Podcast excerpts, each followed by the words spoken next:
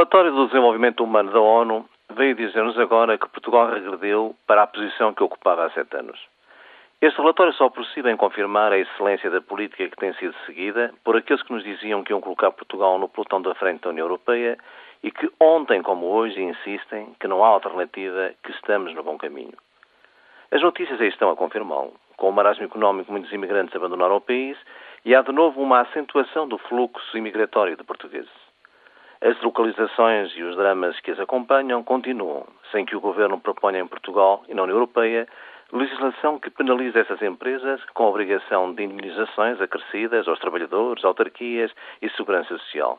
Aumentam as desigualdades no país e debate-se por que é que falha o combate à pobreza.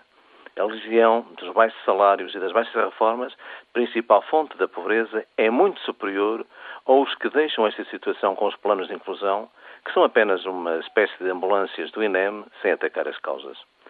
E neste quadro de notícias recentes, vem a OCDE dizer-nos que a economia portuguesa está de novo a abrandar.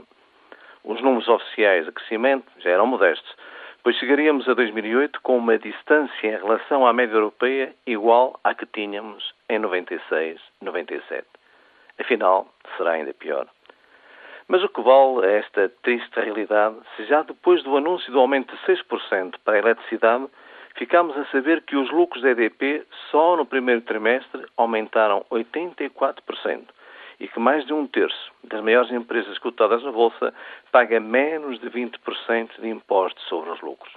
E depois de tantos artigos sobre se o PS é de esquerda, Sócrates, em Congresso, para sossego de muitos, garantiu-nos que sim, que está a governar à esquerda. Há alguma dúvida, caro ouvinte, de que estamos no bom caminho?